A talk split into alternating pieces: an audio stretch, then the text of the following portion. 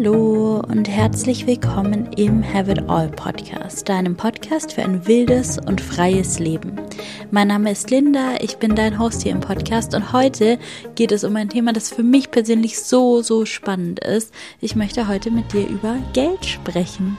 Ich habe dir letzte Woche auf Instagram die Option gegeben, mir Themen vorzuschlagen, über die wir unbedingt mal sprechen sollten. Und dabei wurde auch das Thema Geld genannt. Und deshalb habe ich in den letzten Tagen so eine anonyme Umfrage auf Instagram gemacht. Ihr konntet Fragen stellen. Ähm, andere Nutzer haben sie anonym beantwortet und es kamen so viele Antworten zusammen. Ich kann es gar nicht fassen, ehrlich gesagt. Ich glaube, ich habe noch nie so viel Interaktion bei irgendeiner Aktion auf Instagram gehabt. Also es scheint euch zu interessieren und deshalb dachte ich, ja, auch ich möchte diese Fragen für euch beantworten. Und zwar hier im Podcast. Deshalb halt dich fest, es geht los. Wir sprechen heute über Geld.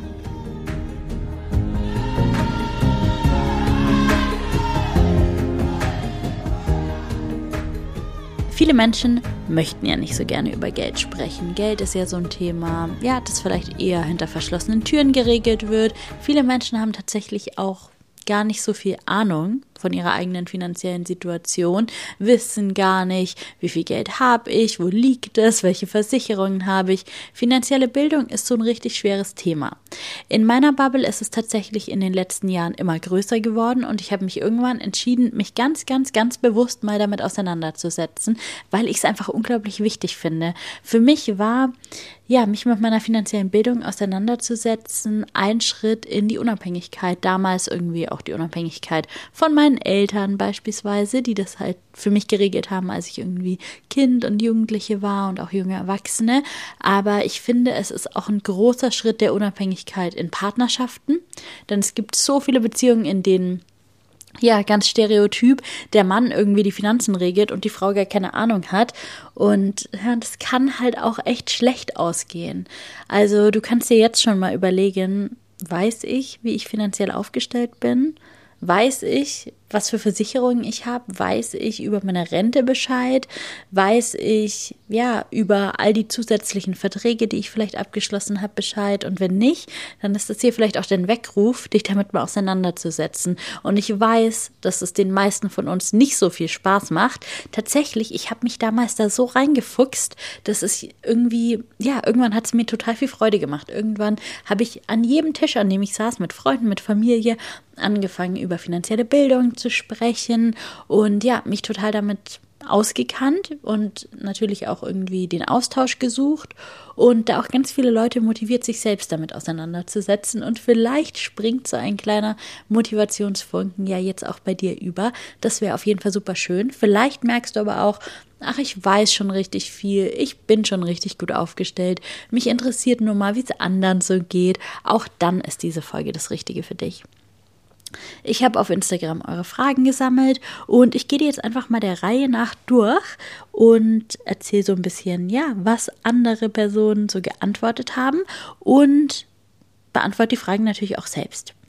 Die erste Frage war tatsächlich, wie legt ihr euer Geld an? Altersvorsorge ja oder nein? Und ich habe dann gefragt, ob die Menschen auf Instagram überhaupt ihr Geld anlegen und sich überhaupt mit diesem Thema befassen. Und tatsächlich haben die knappe Hälfte der Menschen gesagt, ja, ich kümmere mich darum, ich lege Geld an, ich bin da gut versorgt. 35 Prozent der Menschen haben gesagt, bisher noch nicht.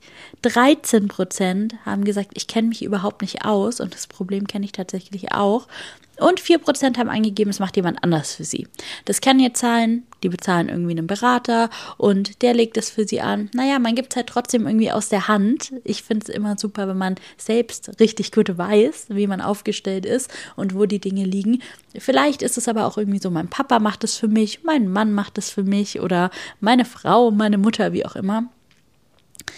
Ja, ähm, kann man so machen ist dann halt irgendwie nicht so richtig unabhängig. Ich weiß schon, dass es Zeit kostet. Ich weiß schon, dass es Energie kostet. Ich weiß, dass es ein Thema ist, das viele Menschen irgendwie total eklig finden und gar keine Lust haben, sich jetzt damit auseinanderzusetzen. Aber Leute, das ist irgendwie eure Zukunft. Das ist euer Geld. Und ja, ich glaube, wenn du merkst, dass du jetzt noch gar keine Ahnung davon hast, dann ist es nicht schlimm, aber dann fang an dich einzulesen. Ich werde dir auch noch über meinen Weg erzählen. Aber erstmal so für ein Stimmungsbild. Es haben so viele Menschen abgestimmt. Es haben so viele Menschen gesagt, wie sie ihr Geld anlegen. Einige haben auch gesagt, dass sie ihr Geld irgendwie noch nicht anlegen oder einfach viel zu wenig darüber wissen und da noch gar nichts gemacht haben oder dass sie einfach nur sparen und eigentlich gar nicht so genau wissen, was sie dann mit dem Geld, das sie da gespart haben, machen sollen. Aber so viele Menschen haben auch geschrieben, sie haben Immobilien, ganz viele haben ETF-Sparpläne, ähm, Betriebsrente, Riester-Rente, Aktienfonds, Sparbuch war tatsächlich auch noch dabei, ähm, Bitcoin, betriebliche Altersvorsorge. Einige haben geschrieben, sie sind einfach total überfordert, sie wissen nicht, wie sie konkret anfangen und vielleicht erzähle ich dir mal, wie ich angefangen habe. Als ich im Studium war, hatte ich naja, nicht besonders viel Geld. Ich hatte auch ein Sparbuch, hatten meine Großeltern für mich angelegt, da war ein bisschen Geld drauf. Und dann habe ich halt immer von meinen Eltern ein bisschen Unterstützung bekommen fürs Studium und habe mir auch mal was dazu verdient und so weiter. Aber das Geld, das ist so durchgeflossen, ja, das kam rein und das habe ich einfach zum Leben gebraucht und da blieb nicht viel hängen. Da ging vielleicht mal irgendwie noch ein kleiner Campingurlaub oder so, aber ja, da war nicht wirklich viel da. Und dann nach dem Studium habe ich mal so einen kleinen Check gemacht, habe mein Sparbuch mir angeguckt und habe festgestellt, okay, da liegen 10.000 Euro drauf. Und ich hatte ja dann den Plan, mich selbstständig zu machen, damals mit der Online-Paartherapie. Und dann habe ich diese 10.000 Euro von meinem Sparbuch geholt, habe das aufgelöst, was ähm, auch eine ganz gute Entscheidung war, weil es sowieso kaum mehr Zinsen gibt auf solche Anlagen wie Sparbücher. Und habe dieses Geld auf mein Konto gelegt und habe dann einige Monate davon gelebt und mir meine Selbstständigkeit aufgebaut. Und ich habe diese ganzen 10.000 Euro wirklich gebraucht. Also ich hatte den Punkt, an dem ich auf Null war und nicht wusste, wie ich meine nächste Miete bezahlen soll.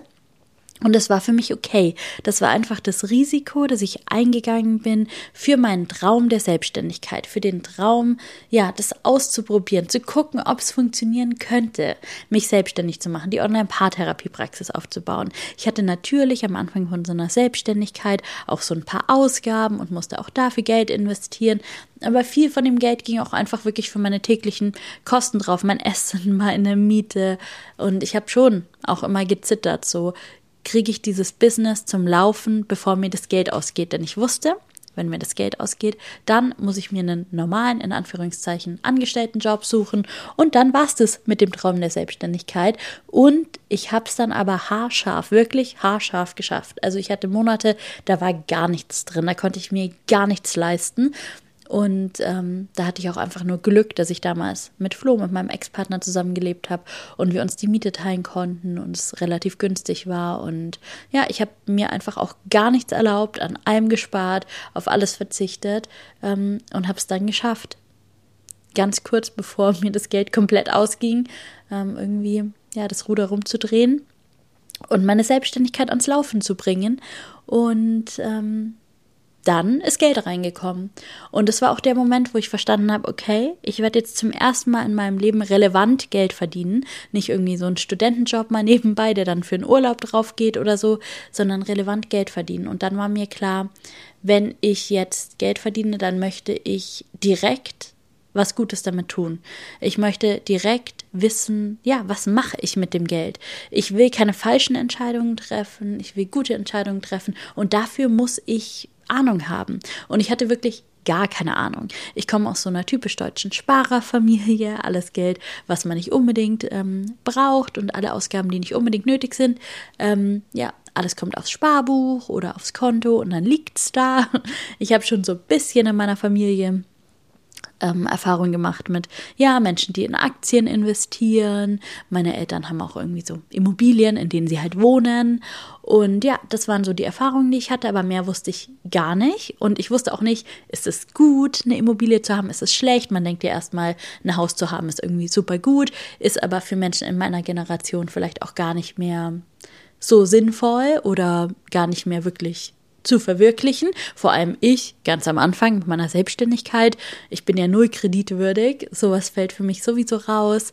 Ähm, ja, ich hatte einfach kurz gesagt überhaupt keine Ahnung. Und dann habe ich mir zum Ziel gesetzt und das habe ich mir wirklich damals auf mein Vision Board geschrieben und wirklich auf meine To-Do-Liste geschrieben. Ich will finanzielle Bildung ähm, ja, mir aneignen.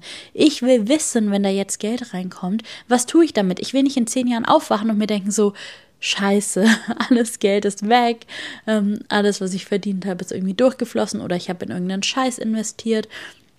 Und dann bin ich damals auf Madame Moneypenny gestoßen und habe mir zuallererst mal ihr Buch, sie hat so ein Buch ähm, ich werde das raussuchen und dir in den Shownotes verlinken. Ich weiß gar nicht genau, wie das heißt. Es war ein Buch, ist mir im Buchladen in die Hände gefallen und da ging es um so basic finanzielle Bildung. Und dann habe ich erstmal dieses Buch gelesen. Und ja, also dieses Buch war wirklich sehr, sehr basic, aber mein Wissen halt auch. Und deswegen war es eigentlich total sinnvoll, damit mal einzusteigen. Und ich habe einfach dieses Buch gelesen. Es war gar kein schwieriges Buch. Das war so, ja, ein bisschen im Romanstil. Sie hatte so die ganze basic finanzielle Bildung in so eine Metapher verpackt, wie bei so einer Grillfeier mit ihrer Familie. Und die haben sich einfach so ein bisschen über Geld und Finanzen unterhalten. Es war super interessant und ich habe total viel gelernt, weil ich ja, wie gesagt, vorher überhaupt keine Ahnung hatte. Ich habe gelernt, dass ähm, Bankberater keine Berater sind, sondern Verkäufer. Ich habe gelernt, dass wenn wir uns auf unsere gesetzliche Rente verlassen, wir mit sehr, sehr, sehr hoher Wahrscheinlichkeit in der Altersarmut landen. Ich habe gelernt, was für Nachteile Frauen auch haben über den Laufe des Lebens finanziell. Ähm, durch verschiedene Faktoren wie Familiengründung und so weiter, die dann dazu führen, dass Frauen noch häufiger in der Altersarmut landen und so weiter es war wirklich augenöffnend. Ich habe auch so ein bisschen Schock bekommen, weil ich einfach so viel davon nicht wusste. Ich bin erstmal nach Hause zu meiner Mama und habe erstmal gesagt, Mama, weißt du das, wie wichtig? Ich war einfach so richtig gecatcht und ich wollte einfach mit jedem darüber sprechen. Ich hatte auch so das Gefühl, ich muss all meinen Freundinnen davon erzählen, die wissen das doch bestimmt auch alle nicht. Und dann hat echt so eine Phase angefangen, in der man nicht mit mir an einem Tisch sitzen konnte, ohne mit mir über Geld zu sprechen. Und ich fand es irgendwie total gut und ja, total wichtig. Und dann bin ich ein bisschen tiefer eingestiegen. Und ja, ich habe mir ganz viele Podcasts zu dem Thema angehört. Ich habe noch weitere Bücher gelesen. Und ich habe für mich beschlossen, mm, bei mir in der Selbstständigkeit ist das ja eh auch nochmal eine besondere Sache. Ich bekomme ja gar keine gesetzliche Rente. Mir war dann auch sehr schnell klar, okay, ich muss jetzt schon ab Monat eins, in dem ich Geld verdiene, auch irgendwie was für meine Rente tun. Das geht nicht, dass ich erst mit äh, 50 damit anfange. Und ähm, ja, ist wirklich auch eine Sonderregelung bei mir wegen der Selbstständigkeit. Aber ja, mir war das einfach klar, dass das richtig wichtig ist. Und dann habe ich mich da reingefuchst. Und ich habe mir alles beigebracht, was man über ETF-Sparpläne wissen kann. Und ähm, ich habe angefangen, ja, mir ein Depot zu eröffnen und da Geld zu investieren. Und ja, ich habe Bücher gelesen, Podcasts gehört, Blogartikel gelesen. Tatsächlich, ich weiß, es gibt auch irgendwie Mentoring-Programme und so weiter, die teilweise richtig viel Geld auch kosten. Ähm, kann man machen, wenn man gerne an die Hand genehm, genommen werden möchte. Ich habe mir alles einfach durch kostenlose Quellen oder sagen wir mal ein Buch für 20 Euro oder so. Ähm, dadurch habe ich mir alles beigebracht und mein Wissen ist gut und fundiert und hat mir bisher ja sehr gut geholfen. Und ich habe mein Wissen weitergegeben an meine gesamte Familie, die alle auch total on fire waren und angefangen haben, irgendwie ihr Geld zu investieren. Und ja, auch in meinem Freundeskreis weil ich einfach plötzlich verstanden habe, wie wichtig dieses Thema ist. Und es haben einige jetzt auch hier auf Instagram mir geschrieben, ich habe noch gar nichts gemacht oder ich verstehe nichts davon. Ich war auch mal an dem Punkt. Ich hatte auch mal gar keine Ahnung davon. Ich wusste auch mal überhaupt nicht, ähm, dass sowas überhaupt nötig ist oder was man machen kann, was man machen sollte. Ich hatte total viel Angst. Ähm, ja, ich komme auch aus so einer Familie, ganz typisch, wo irgendwie meine Großeltern mal in Aktien investiert haben und alles ist schief schief gegangen, alles Geld verloren. Dann fasst man sowas natürlich als Familie irgendwie kollektiv erstmal gar nicht mehr an. Und ich habe halt all diese Themen geheilt und mich genau damit befasst, was ist denn da schiefgegangen, was waren denn da die Fehler, wie kann man denn möglichst sicher investieren. Denn natürlich, Geld zu investieren trägt immer ein Risiko. Ähm, tatsächlich Geld auf der Bank zu haben, auch wenn wir uns die Inflation anschauen, während dein Geld auf der Bank liegt, wird es weniger. Und das sind auch Dinge, die mir einfach nicht klar waren, die ich dann gelernt habe. Und ja, so habe ich mir einfach Schritt für Schritt mein Wissen eingeeignet. Und ja, vielleicht ist das jetzt alles irgendwie nichts Neues für dich und du hast auch schon längst diesen Wissensstand oder bist da noch viel weiter als ich, dann ja, klopf dir auf die Schulter, hast du richtig gut gemacht. Und wenn du nur Bahnhof verstehst und denkst, oh mein Gott, wovon redet sie und irgendwie Angst bekommst und jetzt Stress bekommst und dir denkst so, scheiße, ich, ich habe gar keine Ahnung. Ich war auch an dem Punkt und es ist erst ein paar Jahre her ähm, und es war gar nicht so schwer, mich damit auseinanderzusetzen, wie ich dachte. Ähm, es ist egal, ob du gut in Mathe warst. Es ist egal, ob du was von Zahlen verstehst. Das ist alles erstmal überhaupt nicht wichtig. Ähm, wichtig ist, dass du einfach irgendwo anfängst. Madame Moneypenny hat auch einen tollen Podcast zum Beispiel. Ähm, schau mal in die Show Notes, da verlinke ich dir einfach meine besten Quellen und Tipps, um dir eine ja, finanzielles Wissen, finanzielle Bildung anzueignen und dann starte einfach, starte einfach irgendwo und vielleicht geht es dir ja wie mir und du entwickelst sogar richtig, richtig Spaß daran. Ja, genau, so war mein Weg in die finanzielle Bildung von null und es hat wirklich auch nicht lange gedauert. Also nach ein paar Monaten hatte ich schon echt Plan und dann habe ich es einfach immer weiter vertieft und ja, irgendwann hat es mich auch einfach richtig interessiert. Genau, und seitdem investiere ich ähm, mein Geld, einen Teil meines Einkommens, in ETF-Sparpläne und ja, noch so ein paar verschiedene andere kleine Anlegeformen. Aber mein Hauptstandbein ist in ETF-Sparplänen, wie bei ganz vielen von euch, was ich auf Instagram sehen konnte. Und ja, das Gute daran, ist, dass es natürlich nicht risikofrei ist. Keine Anlageform ist risikofrei, aber durch eine breite Streuung, breite Diversifizierung ist das Risiko auf jeden Fall minimiert im Vergleich zu anderen Anlageformen. Naja, wenn du dich da einliest, kannst du das alles selber rausfinden. Ich persönlich habe keine private Rentenversicherung. Ich zahle nicht in die gesetzliche Rente ein. Das ist eine bewusste Entscheidung, hat ganz viel mit meinem persönlichen ja, Risikobewusstsein irgendwie auch zu tun. Ich habe kein hohes Sicherheitsbedürfnis. Ich kann nachts gut schlafen ohne eine private Rentenversicherung, aber viele Menschen können das nicht. Und deswegen gehört auch zum Thema finanzieller Bildung ganz viel, sich mit sich selbst auseinandersetzen und ja, irgendwie für sich selbst auch festlegen, welches Risiko bin ich bereit zu tragen und ja, dafür gibt es Tools, dafür gibt es Techniken. Schau dir einfach die Quellen an, klick dich da durch und dann kannst du einfach starten.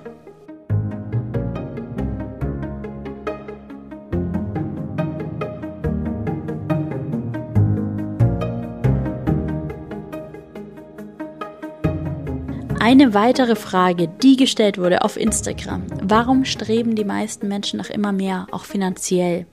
Und ich habe gefragt, wie es den ja, Nutzern auf Instagram damit geht. Und tatsächlich haben 60 Prozent angegeben, dass sie zufrieden sind. 12 Prozent haben angegeben, dass sie immer mehr wollen. Und 29 Prozent haben angegeben, ich wünschte, ich hätte, und dann kamen verschiedene Aussagen, teilweise ganz konkrete Summen. Ich wünschte, ich hätte 7000 Euro, 5000 Euro, 150.000 Euro, 50.000 Euro, eine Million, ähm, 2.500 Euro, monatlich 3.000 oder 4.000 Euro, mh, 1.000 Euro mehr, monatlich 2.500 Euro, 20.000 Euro. Jemand möchte 100.000 Euro auf seinem Konto, 350.000 Euro für ein Eigenheim. Aber es gab auch so andere Aussagen. Hier, ich wünschte, ich hätte eine angemessene Bezahlung für den Job, den ich mache, Erzieherin. Oder ich wünschte, so, ich hätte so viel, dass ich mir immer Bio-Lebensmittel und drei schöne Urlaube pro Jahr leisten könnte. Oder ja, ich wünschte, ich hätte einfach keine Schulden und einen kleinen Puffer zum Reisen. Hier, ich wünschte, ich hätte genug für ein Haus, Altersvorsorge, was für meine Eltern. Ich wünschte, ich hätte ausreichend, um was davon anzulegen. Ich wünschte, ich hätte ein bedingungsloses Grundeinkommen von 1000 Euro. Ich wünschte, ich hätte 200.000 Euro. Das ist für mich unvorstellbar, aber würde mich, würde für mich Freiheit bedeuten. 20.000 Euro, 500.000 Euro, 10.000 Euro die Wünsche sind so unterschiedlich, oder? Ich finde das so spannend und faszinierend zu sehen, was für Wünsche wir haben, wie unterschiedlich die sind. Der eine wünscht sich 3000 Euro und der andere wünscht sich eine Million. Der eine wünscht sich schuldenfrei zu sein und der andere sagt, ich brauche 500.000 Euro, um mich sicher zu fühlen. So unterschiedlich sind wir einfach. Und ich stelle mir schon auch die Frage, ob es irgendwie, ja, diesen Mechanismus gibt, dass man den Hals nie voll kriegt. Ähm, ich habe das mal an mir selbst beobachtet. Ich weiß gar nicht, ob ich das im Podcast schon mal erzählt habe. Es gab eine Zeit, da lief meine Selbstständigkeit, meine Online-Paartherapie so richtig, richtig gut. Das war auch so, ja, zu einer Zeit in der Pandemie. Die Leute waren zu Hause und ähm, hatten viele Beziehungsprobleme und haben sich viel Unterstützung gewünscht. Und ich war ausgebucht. Ich hätte wirklich sieben Tage die Woche von morgens bis abends durcharbeiten können. Und ich war zu dem Zeitpunkt in Mexiko auf meiner Weltreise und ich habe einfach die ganze Zeit gearbeitet. Ich habe einfach die ganze Zeit gearbeitet. Ich hatte irgendwie, wenn es hochkommt, einen freien Tag pro Woche. Ich bin morgens aufgestanden, habe gefrühstückt, habe mich an meinen Schreibtisch gesetzt, einen Klienten nach dem anderen äh, gemacht, immer mit so 15 Minuten Pause dazwischen, bis abends und dann bin ich tot ins Bett gefallen. Und ich habe sehr, sehr viel Geld in der Zeit verdient. So viel wie noch nie zuvor. Und ich war total erschöpft. Und ja, ich habe auch gar nichts von Mexiko eigentlich gesehen in diesem Monat. Ich war sehr lange in Mexiko, deswegen war das okay. Aber in diesem Monat, über den ich da gerade spreche, war es irgendwie wirklich so, dass ich eigentlich nur mein äh, Arbeitszimmer von innen gesehen habe. Und wenn ich abends fertig war, dann hatte ich auch so ein richtig unzufriedenes Gefühl. Einerseits war da schon Zufriedenheit und der Gedanke, ach, ich habe heute irgendwie viele Menschen unterstützt, aber ich habe so viel gearbeitet, dass irgendwann einfach auch diese persönlichen Schicksale der Personen und so einfach so ein bisschen in den Hintergrund gerückt sind. Und es war für mich wie so, ja, Namen in meinem Kalender, die ich auch irgendwie abhake. Und das ist ja gar nicht mein Anspruch an meine Arbeit. Das ist ja gar nicht, ja, wobei ich das Gefühl habe, den Menschen gerecht zu werden. Ich habe meine Arbeit schon gut gemacht, aber es hat sich für mich wirklich angefühlt wie so eine Fließbandarbeit an einem gewissen Punkt. Und wenn ich abends fertig war und so eine Unzufriedenheit gespürt habe, so heute wieder nichts erlebt, heute wieder nur gearbeitet, noch nichts anderes gesehen als hier meinen Computer in diesem Arbeitszimmer, dann wollte ich mich irgendwie belohnen. Und dann bin ich in tolle Restaurants gegangen, in teure Restaurants gegangen und habe mir da ja irgendwie tolles Essen bestellt und ganz oft auch Cocktails und ja, habe es mir gut gehen lassen und es ist jetzt nicht super teuer in Mexiko, aber meine Ausgaben, die haben sich in dem Monat total erhöht. Ich hatte dann auch plötzlich das Gefühl, okay, ich brauche mal wieder frei, ich muss mal wieder irgendwie, ja, mir was Gutes tun. Am besten buche ich mir jetzt ein richtig tolles Hotel, wo ich dann ein Wochenende entspannen kann und mich von meiner Arbeit erholen kann. Und plötzlich hatte ich ganz hohe Ansprüche an, wie mein Hotel sein soll. Und ja, ich glaube, das kam schon auch aus dieser Erschöpfung heraus, aus dieser Unzufriedenheit heraus. Ich wollte einen Ausgleich schaffen. Ich hatte aber auch das Gefühl, jetzt habe ich so hart gearbeitet und so viel Geld damit verdient. Jetzt darf ich mir mal was gönnen. Jetzt darf ich mir mal was leisten. Und irgendwann kam Flo, mein damaliger Freund, und hat gesagt, Linda, ich weiß gar nicht, was gerade passiert, aber so bist du doch eigentlich nicht. Du willst doch eigentlich gar nicht immer mehr solche Sachen sind dir doch eigentlich gar nicht wichtig. Du wolltest doch noch nie ein Haus für 2000 Euro mieten. Warum sollen wir jetzt ein Haus für 2000 Euro mieten für nächsten Monat? Und in mir war so ein richtiger Widerstand und ich war so, doch, ich arbeite so hart und ich bin so viel in diesem Haus, dann will ich das schönste Haus, was ich finden kann. Und er hat gesagt, okay, wir können das schon machen, aber ich glaube nicht, dass das ist, was du eigentlich willst. Ich glaube nicht, dass das ist, was dich glücklich macht. Und das war für mich tatsächlich wie so ein Weckruf. Und plötzlich habe ich gedacht, was mache ich hier eigentlich? Was mache ich hier eigentlich? Woher kommt das? Woher kommt das, dass ich denke, ich brauche ein Haus für 2000 Euro, obwohl ich doch weiß, dass ich in einem Zelt am glücklichsten bin? Woher kommt es, dass ich denke, ich müsste jeden Abend nach der Arbeit irgendwelche ähm, fancy Sachen in irgendeinem Beachclub ähm, essen und trinken, mir irgendwelche teuren Cocktails bestellen, obwohl ich doch weiß, es macht mich am glücklichsten, mit einer Schüssel Nudelsalat auf einer Decke am Strand zu sitzen. Ich bin eigentlich so richtig basic. Ich liebe das. Ich liebe Minimalismus. Ich liebe, dass ich nicht viel brauche, um glücklich zu sein. Und plötzlich hat sich das alles total gewendet und ich wollte mehr, mehr, mehr, mehr, mehr. Und dann habe ich diesen Mechanismus verstanden, dass die viele Arbeit mich erschöpft macht. Ich mir Betäubung wünsche, Betäubung durch Konsum, kurze Dopaminausschüttung durch Dinge kaufen, Dinge buchen, Dinge bestellen, weil ich eigentlich mit dem, wie ich lebe, so unzufrieden bin. Und dann habe ich nach diesem Monat alles verändert. Ich habe wirklich von einem auf den anderen Tag meine Arbeitszeit halbiert. Ich habe äh, beschlossen, dass man bei mir Sitzungen nur noch im zweiwöchigen Rhythmus buchen kann und ich die Wochen dazwischen komplett frei habe. Für andere Projekte, für ja, mich mit mir beschäftigen, mich erholen, mir überlegen, wie will ich leben, was will ich vielleicht verändern. Ja, und ich habe wirklich von einer Woche auf die andere meine komplette, mein komplettes Business umgestellt, meine Arbeitszeit halbiert, natürlich dadurch auch mein Einkommen halbiert, aber ehrlich gesagt, mir hat es dann nicht an irgendwas gefehlt, sondern ich konnte einfach wieder zurückgehen zu meiner Grund, ähm, ja, Grundhaltung von ja, ich brauche nicht viel, um glücklich zu sein. Ich brauche eher freie Zeit, in der ich auf dem Sofa sitze und aus dem Fenster gucken kann oder einfach im Garten in der Sonne sitzen kann, als dass ich den fancy Beach Club brauche, aber dafür halt erst um 21 Uhr, wenn meine Arbeit dann abgeschlossen ist.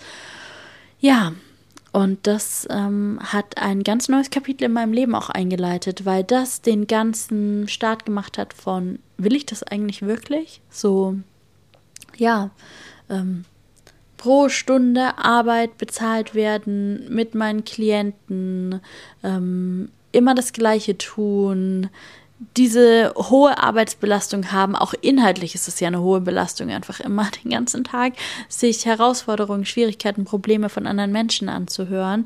Ähm, ja, ich habe mir zum ersten Mal erlaubt zu überlegen, was will ich wirklich. Und damals kam auch zum ersten Mal der Gedanke auf, was, wenn ich was tun könnte, was ich bin und nicht eine Rolle übernehmen wie Paartherapeutin sein, sondern was, wenn ich einfach in, auch in meinem Beruf Linda sein könnte mit allem, was ich bin. Und da kam auch zum ersten Mal der Gedanke an diesem Podcast auf und es hat aber tatsächlich noch ja, über zwei Jahre gedauert, bis es soweit war und bis das alles stand. Aber tatsächlich hat dieser Monat und diese Erfahrung von, ich krieg den Hals nicht mehr voll, um zu kompensieren, um ja meine Erschöpfung auszugleichen, um mich zu belohnen, um das Leid auszugleichen, dass diese Art von Arbeit, die ich so ja gar nicht machen wollte, ähm, ja kreiert hat, dieses Leid auszugleichen, stattdessen zu konsumieren, ja, um ähm, jetzt habe ich den Faden verloren. Naja, du weißt, was ich sagen möchte. Es hat noch zwei Jahre gedauert, bis ich ähm,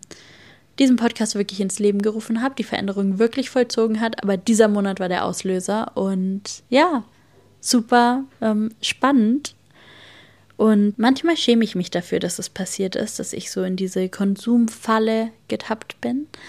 Aber ich bin auch unglaublich dankbar dafür, dass es passiert ist. Denn ohne diese Erfahrung hätte ich nie zurückgefunden zu mir, hätte ich nie zurückgefunden zu dem, was mir wirklich wichtig ist, zu meinen Grundwerten, meinen Grundeinstellungen und all das hier. Have it all, have it all connected. Das wäre alles nicht entstanden. Und deshalb, ja, es kommt schon so, wie es soll und ich bin unendlich dankbar dafür.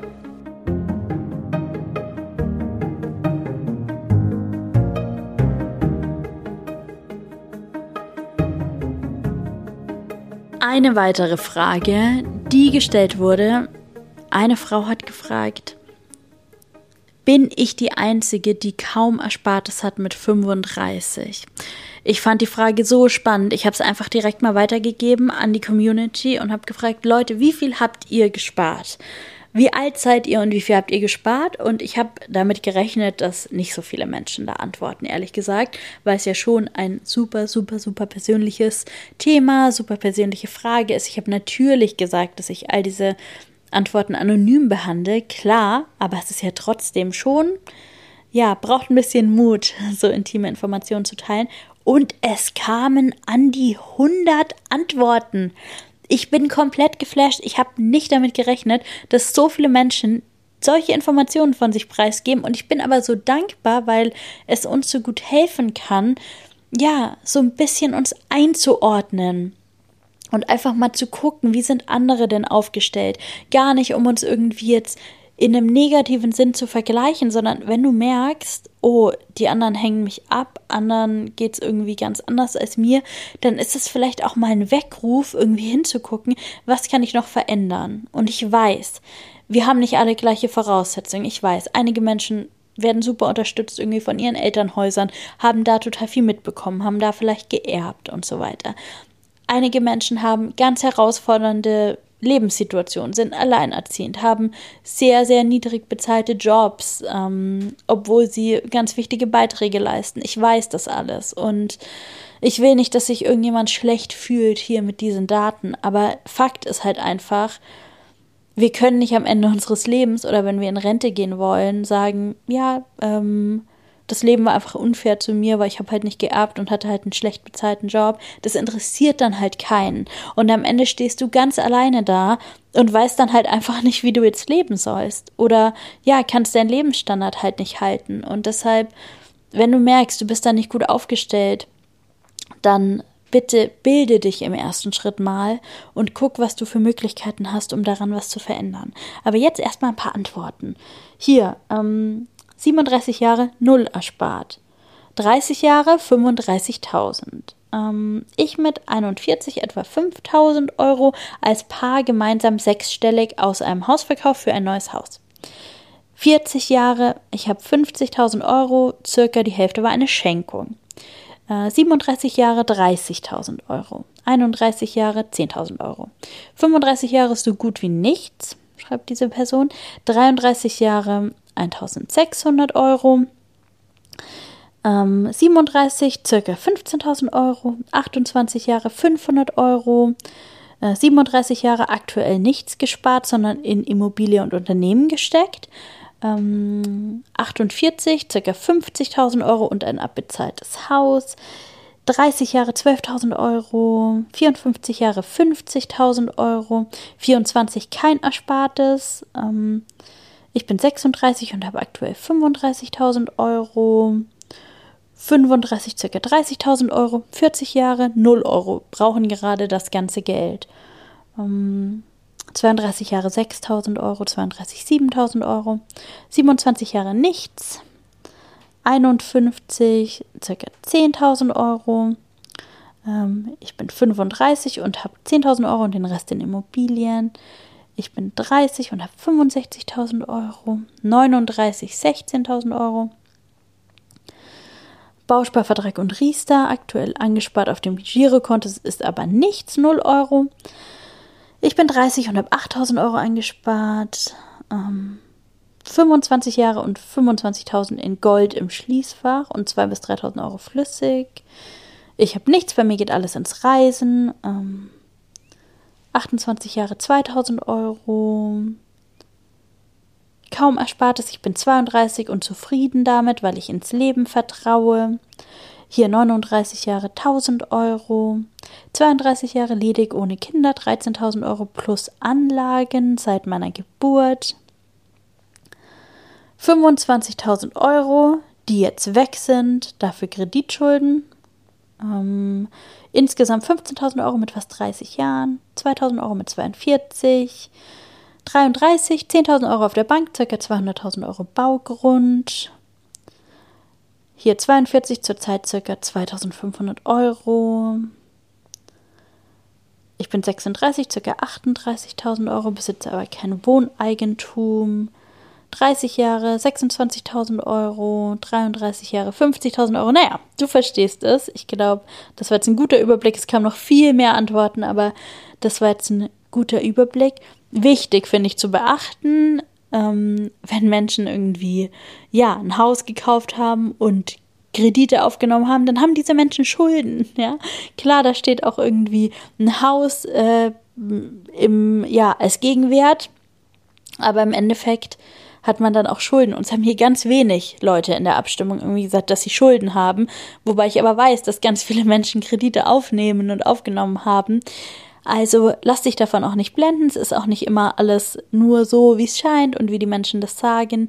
Ähm, die Situationen sind einfach super komplex und Leben sind unterschiedlich. Und für den einen Menschen kann es total sinnvoll sein, den Kredit aufzunehmen, um in etwas zu investieren. Und für den anderen Menschen ist es überhaupt nicht sinnvoll. Und deshalb lass dich auch nicht von irgendeinem 0815 Berater da in irgendwas drängen, nur weil du jetzt irgendwas tun willst. Ja, also bevor du jetzt irgendwie irgendeinen Scheiß unterschreibst, nur um was gemacht zu haben, mach lieber gar nichts und bilde dich erstmal. Ob du jetzt anfängst oder in einem Jahr, macht jetzt auch keinen großen Unterschied mehr. Ähm, ja, aber es führt halt keinen Weg dran vorbei, sich zu bilden.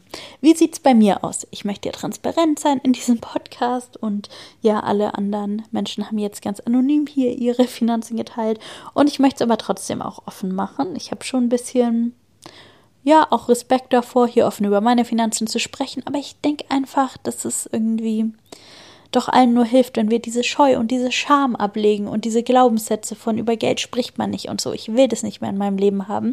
Deshalb, jetzt ganz ehrlich, ähm, ich habe ungefähr so 30.000 Euro gespart über die letzten Jahre. Und ja, es war schon mal mehr. Ich habe mir, ich habe ja vorhin erzählt, dass ich meine Selbstständigkeit angefangen habe. Das war 2018. Da war ich auf Null. Ähm, ja, die Selbstständigkeit hat mich all meine Reserven gekostet. Ich war auf Null und ich habe dann einfach ein paar Jahre als Paartherapeutin online gearbeitet. Ich habe Geld reinbekommen, ich habe viel davon angespart oder investiert natürlich auch in ETFs, wie ich vorhin erzählt habe. Und dann hatte ich eine, ja, ganz gute Summe wie viel waren das? Vielleicht 40.000 Euro. Und dann habe ich beschlossen, ähm, ja, mein Leben nochmal umzukrempeln und die Paartherapie aufzugeben und stattdessen hier diesen Podcast zu starten und einfach verschiedene andere Dinge. Die Girls Cave haben wir jetzt gestartet und Have It All Connected, meine Retreat-Reihe. Da gibt es übrigens noch ein paar wenige Plätze, um mal kurz hier Eigenwerbung zu machen.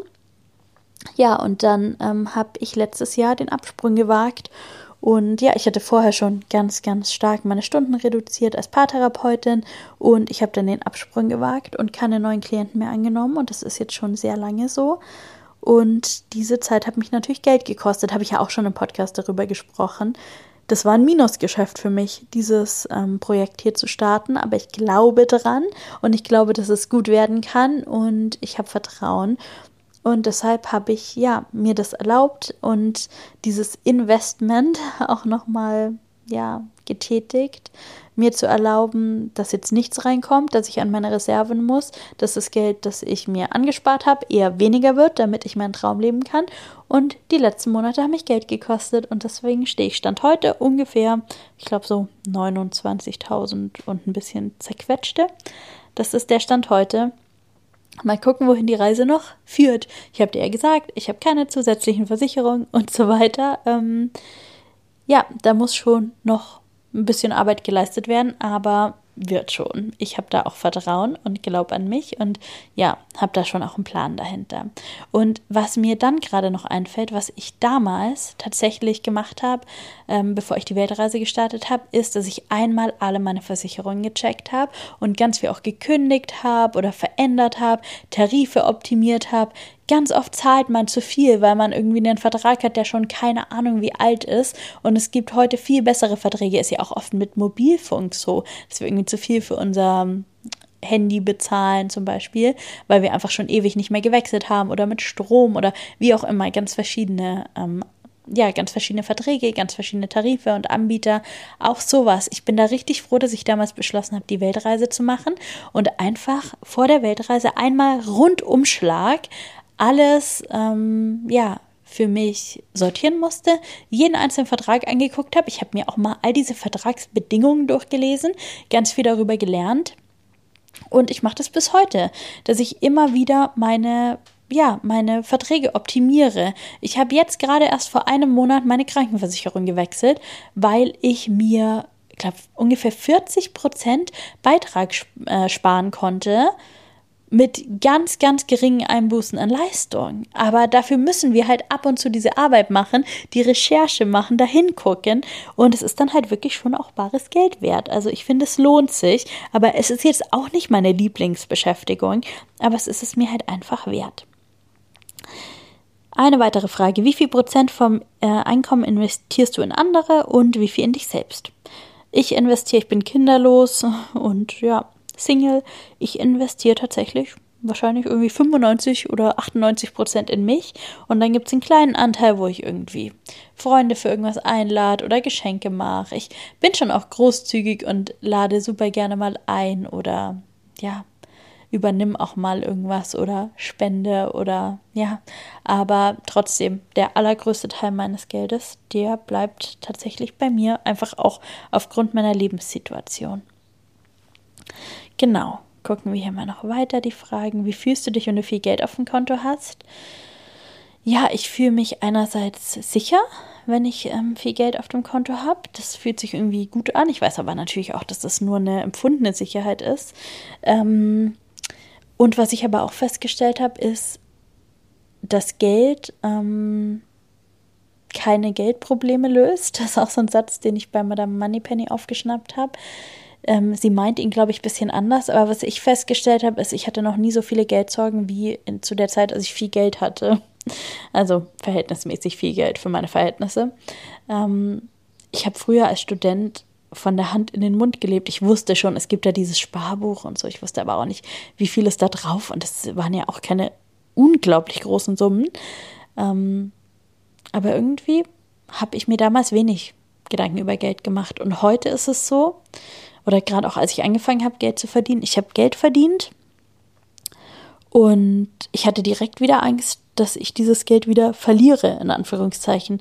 Ich, man könnte ja meinen, wenn mehr Geld reinkommt, dass man auch sich, ja, mehr Geld ausgibt, sich mal was gönnt oder so. Das kann ich absolut nicht.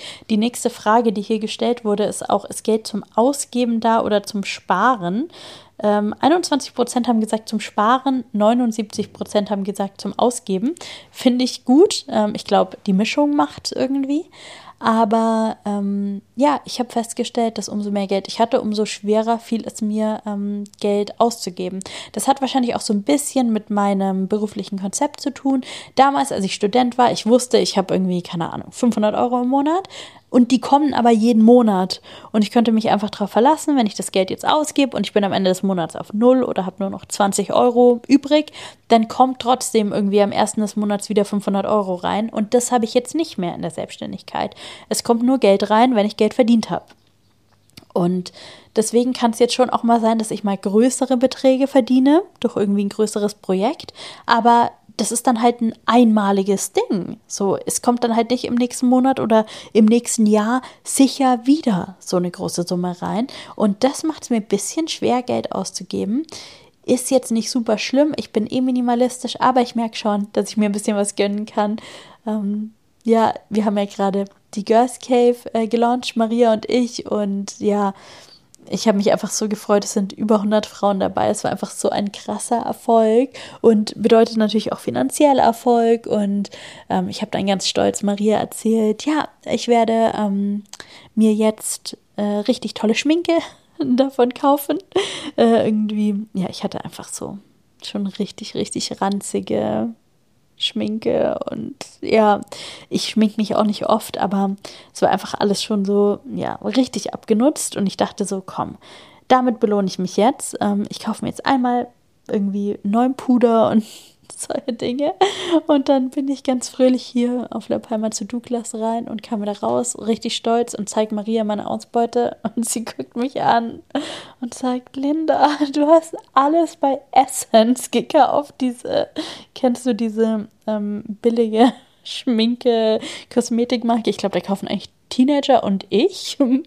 Und sie hat mich angeschaut und hat gesagt, ich dachte, du kaufst jetzt mal richtig, richtig tolle Sachen. Und da ist es mir zum ersten Mal aufgefallen, so dass ich einfach, ja, ich habe schon ein Thema mit Geld ausgeben. Also ich bin schon, ja, ich bin, komme einfach aus so einer richtig krassen Sparerfamilie und man gibt da kein nicht leichtfertig Geld aus und das sitzt schon noch sehr, sehr tief. Ich fand das immer richtig gut, weil es immer dazu geführt hat, dass ich eigentlich ja nicht in finanzielle Schwierigkeiten gekommen bin. Ich kann auch sehr, sehr gut mit Geld umgehen, aber es hat natürlich schon auch ein bisschen was mit Wertschätzung sich selbst gegenüber zu tun, sich auch mal was zu gönnen. Und dann habe ich tatsächlich, ähm, ja, ich habe eine große Leidenschaft, jeden Tag verschönert und das ist einfach richtig nice, einen Cappuccino zu trinken. Und ich habe aber nicht Lust, jeden Tag ins Café zu gehen. Ich mag das zu Hause. Ich hatte so einen kleinen Handmilchaufschäumer, der ist kaputt gegangen. Ich habe den dann sogar noch repariert und ja, jetzt habe ich ihn aber irgendwie, ja, ich finde ihn nicht mehr. Der ist, glaube ich, beim Umzug irgendwie verloren gegangen.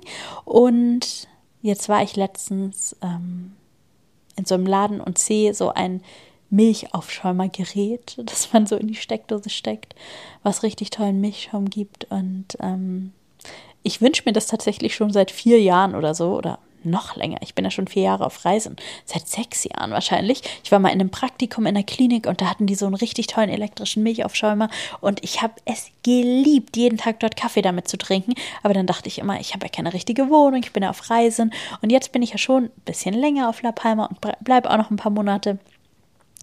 Und dann habe ich mir jetzt diesen elektrischen Milchaufschäumer gekauft und ich bin so stolz auf mich, dass ich, ja, das war auch nicht teuer, 25 Euro. Naja, für mich war es auf jeden Fall ein großes Ding. Ähm, und ich wünsche mir einerseits daran zu arbeiten, auch mal ein bisschen entspannter mir was gönnen zu können. Und andererseits, ja, liebe ich halt auch den Minimalismus und weiß auch, dass es auf lange Sicht für mich sehr, sehr sinnvoll ist, ähm, ja, auch ein bisschen mein Geld zusammenzuhalten, weil ich kenne mich. Ich habe dann auch wieder große Träume wie große Reisen und so. Und dafür spare ich überhaupt nicht. Also, wenn ich wohin reisen will, dann kaufe ich mir das Flugticket, ziemlich egal, was es kostet. Ähm, da kann ich ganz gut Geld ausgeben.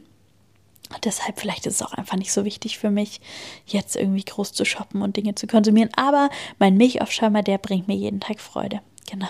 Und jetzt ähm, machen wir einen Punkt, würde ich sagen, zum Thema Geld ja, es war eine schöne und offene Folge. Ich habe einfach so ganz frei dir so ein bisschen erzählt, wie es mir mit dem Thema geht. Und ja, ich werde dir die Links raussuchen. Ich werde dir das in den Shownotes verlinken, dass du auch in deine finanzielle Bildung starten kannst. Wenn du Bock hast, dich darüber auszutauschen, schreib mir eine E-Mail, schreib mir auf Instagram. Ich freue mich darüber.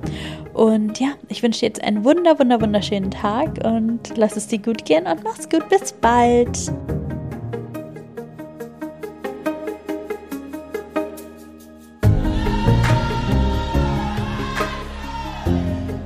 Danke, dass du in dieser Folge zum Thema Geld und Finanzen wieder mit dabei warst. Ich habe ein bisschen aus dem Nähkästchen geplaudert. Ich habe wirklich nichts zurückgehalten und genau diese Offenheit, die wünsche ich mir von uns allen. Wie sehr könnten wir davon profitieren, wenn wir alle offen über Geld sprechen würden, wenn wir nichts zurückhalten würden? Wir haben nicht alle die gleichen Voraussetzungen. Nicht jeder Mensch kommt aus einer Familie mit der gleichen finanziellen Bildung. Nicht jeder Mensch kommt aus einer Familie mit den gleichen finanziellen Ressourcen. Nicht jeder Mensch macht den gleichen Job, hat das gleiche Einkommen. Es gibt da so viel Ungerechtigkeit und Ungleichheit. Also können wir doch zumindest das Wissen teilen. Wie schön wäre es, wenn wir alle gleich viel Wissen hätten, wenn wir alle unser Wissen teilen würden, sodass wir nicht irgendwann aufwachen, wenn es gefühlt schon zu spät ist und merken, oh, alle haben schon viel früher als ich investiert, alle haben schon viel früher als ich sich um Dinge gekümmert genau die Erfahrung, die können wir uns, glaube ich, sparen. Und deswegen möchte ich so offen darüber sprechen. Es kostet mich Mut, ich sage es ganz ehrlich. Ich finde es auch nicht so einfach, hier Zahlen rauszuhauen und hier irgendwie meinen Kontostand zu nennen. Aber ich glaube, es ist einfach wichtig und ich will als Beispiel vorangehen und als Vorbild vorangehen, dass wir das machen können, dass es normal ist. So wie wir über unsere Schuhgröße reden können, können wir auch über unseren Kontostand reden. Leute, wir haben noch nichts dabei zu verlieren, außer dass wir alle gewinnen, weil wir alle mehr wissen und weil wir alle mehr erfahren und weil wir alle einfach besser aufgestellt sind. Gerade auch als Frauen. Es ist einfach so wichtig. Deswegen wenn du das nächste Mal mit deinen Freunden am Tisch sitzt, vielleicht fangt ihr mal an, über Geld zu sprechen. Ich fände es super und ich fände es so wichtig und vielleicht kannst du auch von denen was lernen und ihr könnt euch ganz gemeinsam bilden und euer Wissen teilen und dann wären wir doch alle einfach einen riesengroßen Schritt weiter. Und jetzt wünsche ich dir einen wunderschönen Tag, mach's gut, lass es dir gut gehen und bis bald. Have it all.